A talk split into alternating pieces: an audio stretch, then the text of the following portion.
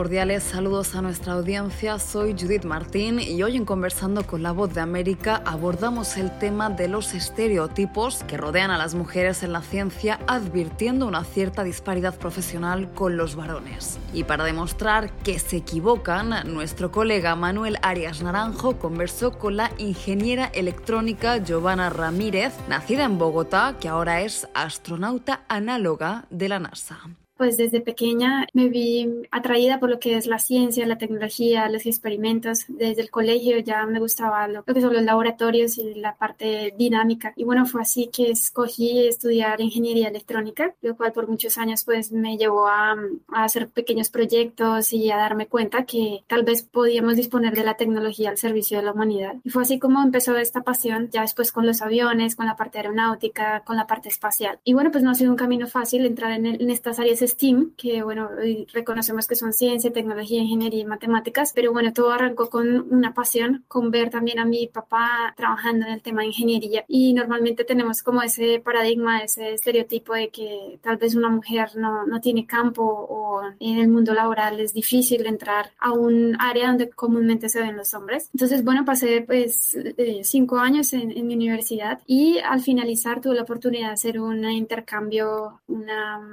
eh, práctica prácticas profesionales con la Fuerza Aérea Colombiana y pues esto ayudó a, también a, a, sentar mi pasión en lo que era la aviación. De allí empecé a prepararme también como piloto y bueno, pues empecé a estudiar. Después eh, tuve la oportunidad de entrar a una beca en Japón, construir un pequeño satélite que mide el grado de forestación de la Amazonía colombiana y fue allí donde dije, bueno, pues ya no solamente quiero pues construir tecnología para el espacio, sino quiero ir al espacio. Y de allí se fue esa decisión de querer prepararme para poder ir algún día, Dios mediante al espacio. Entonces empecé a tomar los entrenamientos de astronauta análoga, es decir, entrenamientos de misiones eh, tripuladas en tierra. Pues sabemos que todo astronauta se prepara en diferentes énfasis, pruebas psicológicas, psicotécnicas, bajo agua, en las rutinas básicas, en aislamiento, en hábitat. Entonces, bueno, todo esto ha sido como esa pasión y, y todo el tiempo involucrada en las áreas STEAM. Esa, esa ha sido un poquito de mi trayectoria.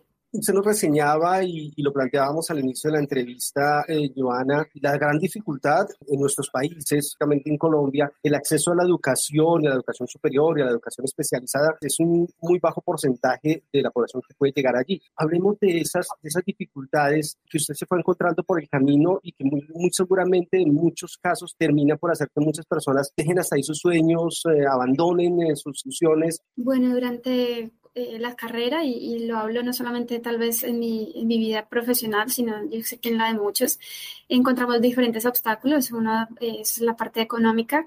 En Colombia no, digamos, a veces la educación es bastante costosa.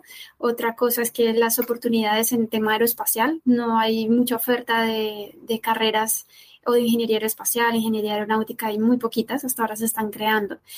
Eh, por otro lado, pues la parte técnica, digamos que sea lo que sea una ingeniería, pues lleva lo que es la física, la matemática, la parte teórica, siempre tiende a tener su grado de complejidad. Por otra parte, pues bueno, siempre van a haber como eh, uno que otro obstáculo. En algunos momentos, pues uno se ve enfrentado a un mundo donde su mayoría son hombres. Entonces yo recuerdo que en mis clases de la universidad, pues era una entre muchos, los laboratorios, pero yo digo que eso no es una barrera, no es un, un obstáculo para uno salir adelante cumplir ese sueño que te prometiste de ser profesional y al contrario, demostrarle a la comunidad, demostrarle a, a, a Colombia que las mujeres también tenemos muchas habilidades, que somos también pues, creativas, tenemos las mismas capacidades que los hombres para desempeñar en estas áreas. Usted ha tenido la oportunidad también de, de, ejercer la docencia. ¿Y cómo ve usted, por ejemplo, un salón de clase o donde casi todos son hombres, como usted misma lo acaba de decir, cuando le tocó a usted ser estudiante? Bueno, hoy día ha cambiado un poquito eso. No digo que sean más las mujeres, o sea, en mayoría en comparación con los hombres, pero sí se ha visto un poquito más de mujeres a comparación de años eh, anteriores. Sin embargo, sigue prevaleciendo esa, eh, digamos, muy notorio de que hay muchos más hombres que, que mujeres. Desde el lado de la experiencia, pues, no sé, ha sido muy bonito poder transmitir y también motivar a otras mujeres a que sí pueden, sí pueden salir adelante, de que vale la pena esforzarse, vale la pena los proyectos, la trasnochada.